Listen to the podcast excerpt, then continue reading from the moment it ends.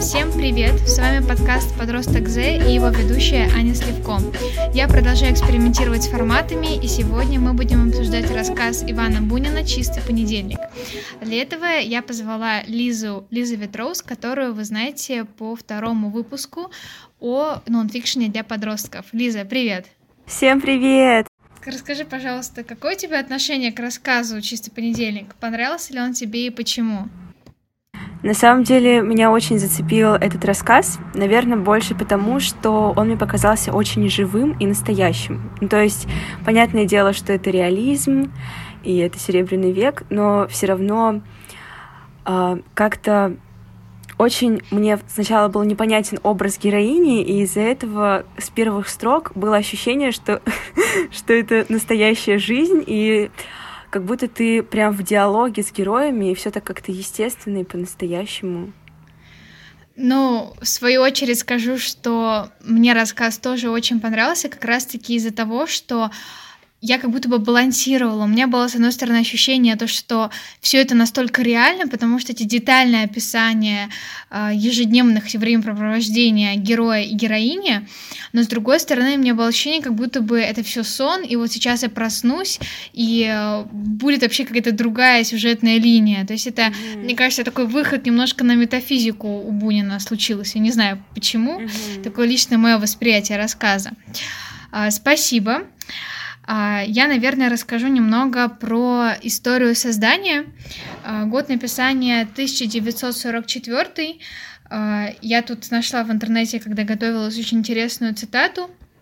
По словам жены Бунина, Иван Бунин считал свой рассказ одним из самых лучших в сборнике «Темные аллеи».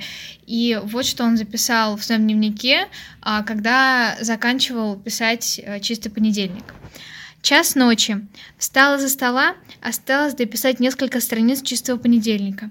Погасил свет, открыл окно проветрить комнату. Ни малейшего движения воздуха. Полнолуние, вся долина в тончайшем тумане. Далеко на горизонте нежный розовый блеск моря. Тишина, мягкая свежесть молодой древесной зелени.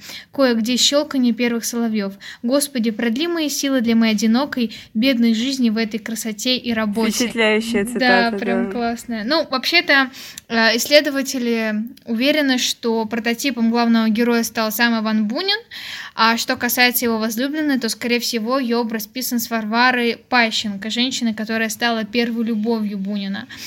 А, на самом деле, это очень интересная история. Когда я приходила Бунина, я прям была в шоке, потому что а, изначально они встретились в редакции, где работал Бунин, и вот он, он как раз-таки работал в Орловском вестнике, где работала и Варвара. А, она угу. ему призналась в любви, но у них были такие эмоциональные качели, и вот в этих эмоциональных... Ну, там просто угу. очень интересная история, что она ему призналась в любви, но при этом постоянно, ну, упрекала в том, что он не любит ее. Ну, короче, у них были такие вот прям качели. И мне это напоминает очень героя и героиню рассказа. Так, эм, слушай, вот ведь этот рассказ был написан э, в Серебряном веке. Какие культурологические отсылки ты нашла в этом рассказе? Угу.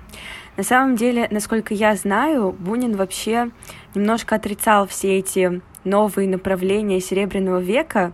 И... Сноп. Да, да, да. И вообще стремился больше даже вот э, к повествованию Толстого, к чему-то такому, к чему-то такому более традиционному.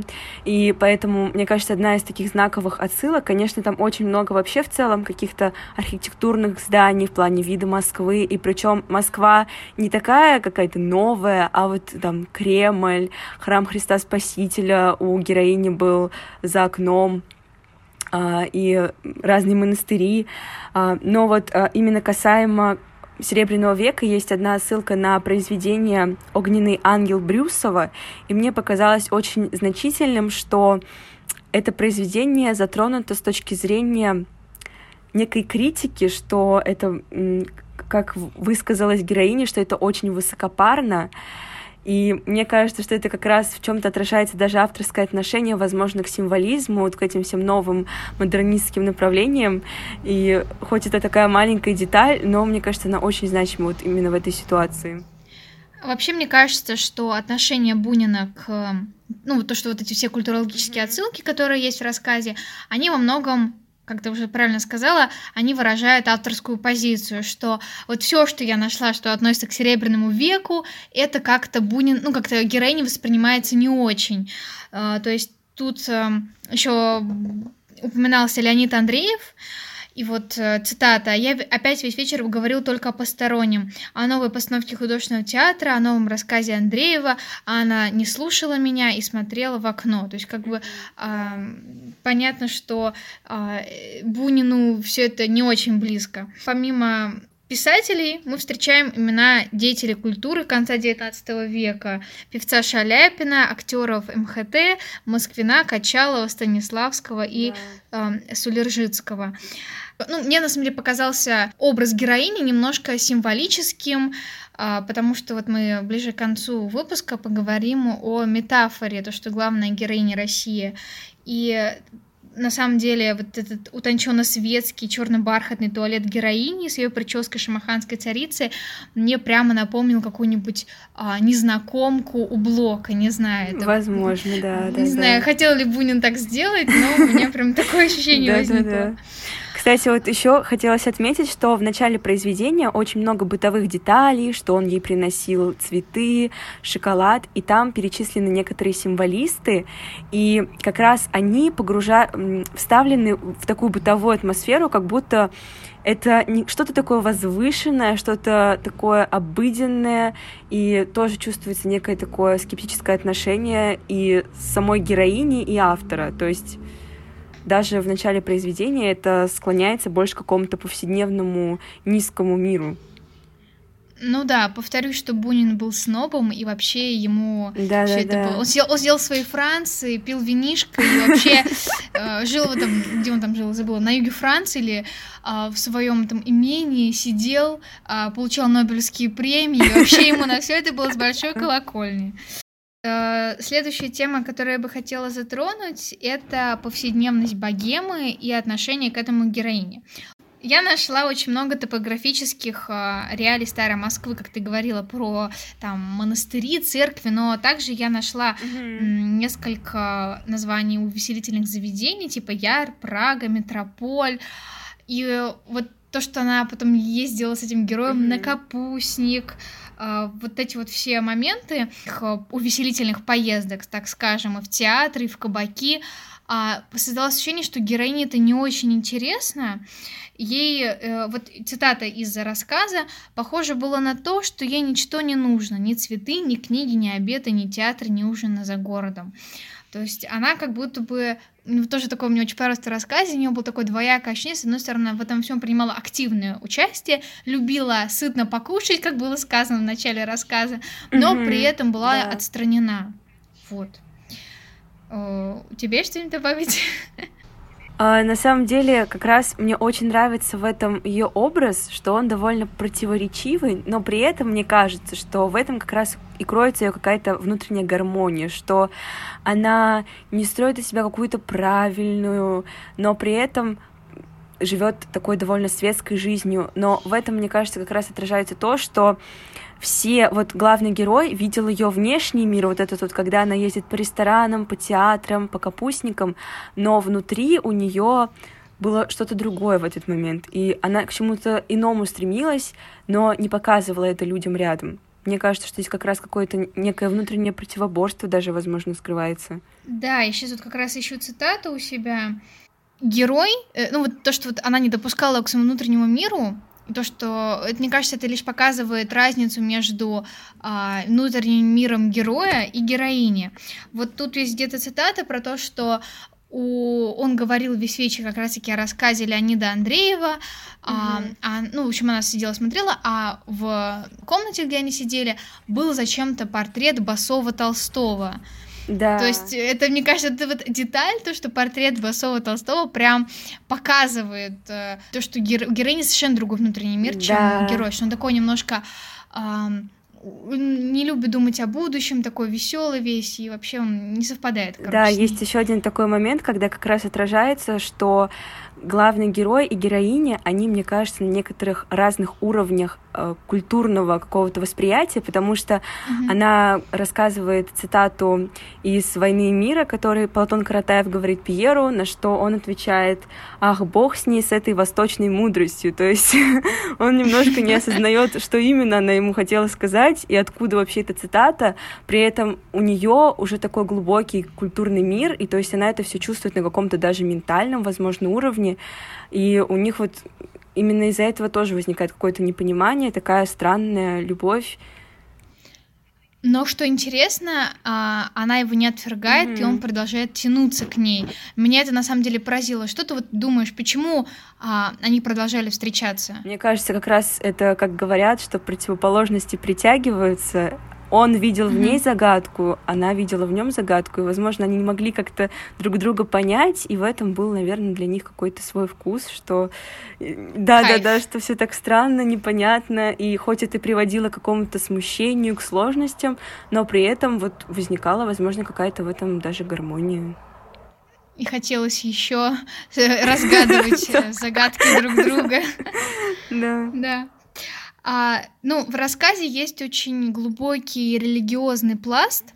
А, какие тут вообще нашла религиозные ноты в чистом понедельнике? Во-первых, сам чистый понедельник, то, что она выбирает именно такой религиозный праздник, э, как не просто как праздник, а именно как какой-то переход, переломный момент в ее жизни.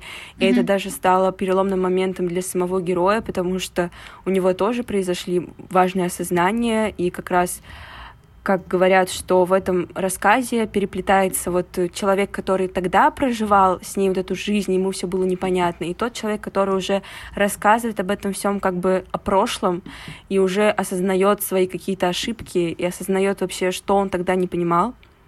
Вот. Ну и в целом, а, на самом деле, там была одна из цитат, что это не религиозность, она сама героиня говорит о том, что она ходит э, на Рогожское кладбище, а, и она этим всем восхищается, возможно, как э, древней Руси, она в этом видит какую-то естественность, искренность, именно та настоящая Русь, который, с которой она чувствует соприкосновение с вечностью какой-то.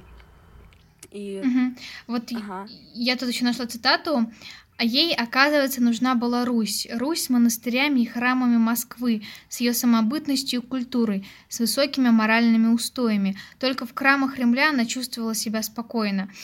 А, вот где было ее место. Мне кажется, что несоответствие реальности и мечты это доставляло героине огромное страдание. Mm-hmm. То, что, ну вот она хотела э, ну, чего-то чистого и светлого в своей жизни, и вот ее светская жизнь этого ей не давала, потому что светская жизнь по своей натуре, ну, пошлая, мне кажется. Ну, обыденная, да, такая. Да, еще ты сказала про название, оно, название рассказа кричит о своем религиозном смысле, да. что вот чистый день, это, э, чистый понедельник — это первый день Великого Поста.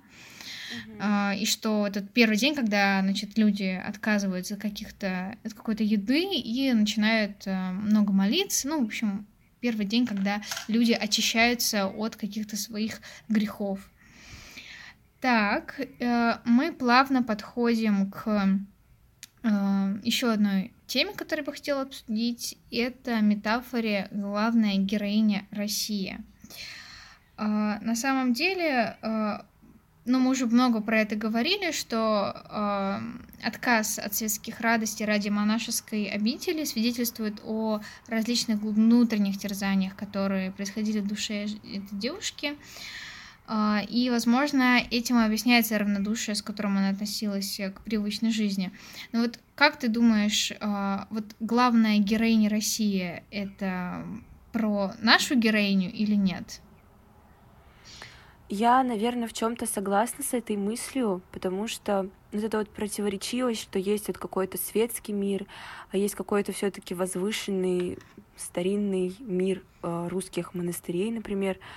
Но с другой стороны, не знаю, я все же героиню воспринимаю как человека, и поэтому как-то ну, мне сложно вот именно воспринять ее как образ России, потому что ну, опять же, э, Бунин создает такой прям настоящий, живой, реалистичный образ, и больше воспринимаешь ее именно как человека. Ну, лично меня. Мне кажется, что вот в образе этой героини заложил именно то, как он видел Россию. То есть, с одной стороны, это светское ну, как бы государство, где а, есть и балы, какие-то салоны, и кабаки, и вот это вот все. Но с другой стороны, это все как бы это европейские веяния, и на самом деле есть настоящая, глубокая, истинная Русь. Сначала такая светская-светская, а потом она понимает, что нет, мне нужно уйти к истокам, мне нужно уйти к моральным устоям своим и возвратиться к себе, то есть вернуться к себе. И вот, возможно, героиня, вот он в этом плане хотел соотнести как героиня России, что она э, вроде бы отвлеклась от, своего, от своей истинной сущности, а потом к ней вернулась. Ну, такие мои уже домыслы минутные, я не уверена, что они верные, конечно. Не, на самом деле, правда, я, я соглашусь с тобой, что вот в этой как раз каком-то внутреннем противоборстве. И здесь, мне кажется, еще во многом отражается авторск... авторское отношение к этому всему, потому что он тоже стремился к какой... каким-то традициям, к возврату прежних устоев каких-то и отрицал многое новое, и как раз э, героиня тоже, можно сказать, отрицает весь вот этот светский мир, какие-то рестораны, театры, и больше стремится к истокам Руси, до Петровской Руси, этим восхищается, в этом находит какое-то свое счастье. Понятно. А, а в языке тебя полностью поддерживает, хоть она не умеет говорить. А, ну, Бунин, он вообще как мы уже несколько раз упоминали, он э, отрицал многие да. значит, чаяния, веяния, которые происходили э, в России. И он сидел в своей Франции э, и писал о, ну, такие ностальгические, мне кажется, рассказы и повести, чего только стоят остальные рассказы. Mm-hmm. Э, Темная аллея. Ну, меня, на самом деле, вот если в общем говорить про темные аллеи, то меня восхищает то, что он во время войны когда у них там, они были, Франция была в оккупации, когда у них там mm-hmm. не хватало еды, он сидел и уносился мыслями в этот удивительный мир а, до а, революционной mm-hmm. России. И у него вот всегда, когда я читаю его рассказы, я как будто бы тоже иду вместе с ним по улицам, смотрю на старую Москву, которая еще не знает то, что через десятилетия э, будет э, СССР, и все эти церкви будут а, взрывать и уничтожать, как э, это делали большевики. Вот. Mm-hmm. Мне это, конечно, очень сильно... Ну, поэтому мне Бунин очень нравится как раз-таки из-за того, что он так, такой да, да, да. поразмышлять о прошлом. А тебе почему нравится Бунин? А, на самом деле, когда ты сказала как раз вот про военное время, я вспомнила еще строки о том, что вообще это были тяжелые времена у Бунина, и то, что он в это время создавал такие рассказы, которые действительно погружают тебя в какую-то другую реальность, и даже внутри рассказа, мне кажется, есть такой некий вот этот внешний мир, а есть внутренний мир. Ведь если задуматься, то даже в рассказе «Чистый понедельник» больше раскрыто именно вечернее время, то есть какая-то такая отдельная жизнь главных героев. А, но меня больше наверное, зацепило то, как он раскрывает любовь во многих своих рассказах, потому что mm-hmm. она у него очень такая неоднозначная. Трепетная. И, да, но при этом очень такая сильная и Э, ты очень правильно подметила, что как будто правда ты вместе с героями, вот прям прямой контакт, прямая связь с тем, что происходит, ты отключаешься от реальности и правда вместе с ними проживаешь это все и чувствуешь то, что они ощущают в моменте, и не знаю, мне кажется, это просто какое-то волшебство. Да, я согласна с тобой.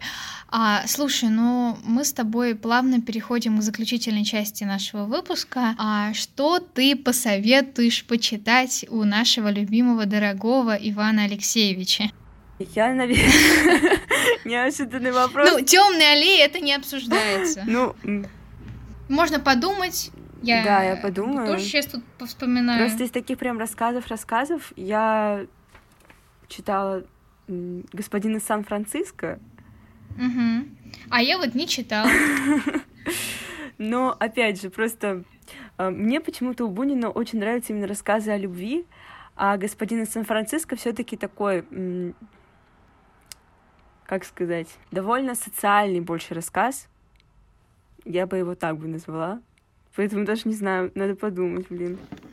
Угу. Ну, подумай, я пока я расскажу. Я бы посоветовала почитать Темные аллеи, в частности, рассказ Волки. Он очень коротенький, очень маленький, но там про такую бесшабашную любовь. Про, ну, там мне просто очень нравится образ героини, что сначала она едет с этим героем, они там целуются, потом волки, такой, значит, адреналин, они боятся, и потом такой флешбэк, и тебя возвращает к постаревшей героине, которая вспоминает, что вот, это был один из моих многих возлюбленных, это мне прям нравится, это же такая героиня, немножко хулиганка. Ну и, конечно же, э, мне кажется, жизнь Арсеньева стоит почитать, и Антоновские яблоки, там у него много тоже ностальгических воспоминаний о России. Угу. А, я, в свою очередь, посоветую господина из Сан-Франциско, потому угу. что на самом деле тоже рассказ, который раскрывает то, как Бунин создает очень много образов неоднозначных и таких интересных, и можно очень глубоко копать. Но самое, наверное, ценное о том, о чем говорит э, нам этот рассказ, это то, что нужно ценить свою жизнь здесь и сейчас, не откладывать ее на потом, и идти туда, куда зовет тебя твое сердце, а не туда, куда идут все люди, не стремиться соответствовать чужим каким-то стандартам и действовать так, как хочется именно тебе. Вот. Мне кажется, твой тезис как раз очень про нашу современную да. реальность. Идти против потока, а, думать, что важно именно тебе. Да. И не стремиться быть модным. Да. А, такая у нас, конечно, приятная заключительная мысль. А, на этом мне бы хотелось завершить наше с тобой обсуждение. Спасибо, что согласилась со мной поговорить. И тебе спасибо большое. Прощ... Давай прощаться с э, нашими слушателями. Э, вы можете слушать э, мой подкаст на всех подкаст-платформах этой галактики. Podbean, CastBox, Яндекс.Музык, Google Podcasts, Apple Podcasts и много таки, на каких платформах еще. Спасибо, что были с нами и увидимся, надеюсь, скоро. Пока! Всем пока! Пока-пока! thank you